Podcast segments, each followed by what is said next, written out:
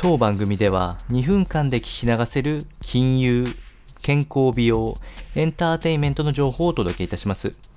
コンテンツ内容の活用方法や質問をしてみたい方は月額サブスクリプションモデルのオンラインミーティングをご用意してありますので概要欄よりご確認ください。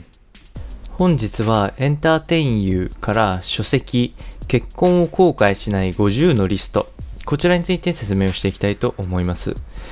こちらはビジネスパーソン向けに書かれた結婚に対する考え方の書籍になっているんですけれども、えー、大きなテーマとしては結婚っていうのは技術であるという考えから、まあ、いくつか論じているというような本の作りになっております。私が読んでいった中で気になって点を挙げていくと、まず1点目はよく言われることかと思うんですけれども、結婚というのは当人同士だけの付き合いではないということをまず認識することが大事ということです。。えー、交際までは当人同士だけで、えー、話が進むかと思うんですけれども、結婚に関しては親族含めて結婚というものがあるということは、まあ、えー、まずは大前提で置くべきというところ。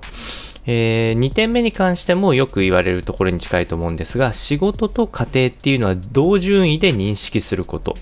優先順位は同じであるというふうに認識することが大切と言われております。まあ、分かっていてもなかなか実践できないのがこのあたりだと思うんですけれども、その対応策として、えー、短い時間でこまめに会っていくっていうことが、えー、家庭のフラストレーションを減らさせる方法の一つということになりますので、まあ、ビジネスでも同じことが言えるかと思います。で、最後に、えー、この結婚ということを面倒と思ってしまったら、その生活はそこまでというふうなところになるので、えー、相手の悪いところも見てあげて、えー、家庭として、えー、どういうふうな対応策を取ったらいいか、え、今後いい環境を引きつけるにはどうしたらいいのかっていうのを常に考えていくことが、え、家庭を良好化させる唯一の手段というふうに最後まとめられておりましたので、本日はこのような内容をお伝えいたしました。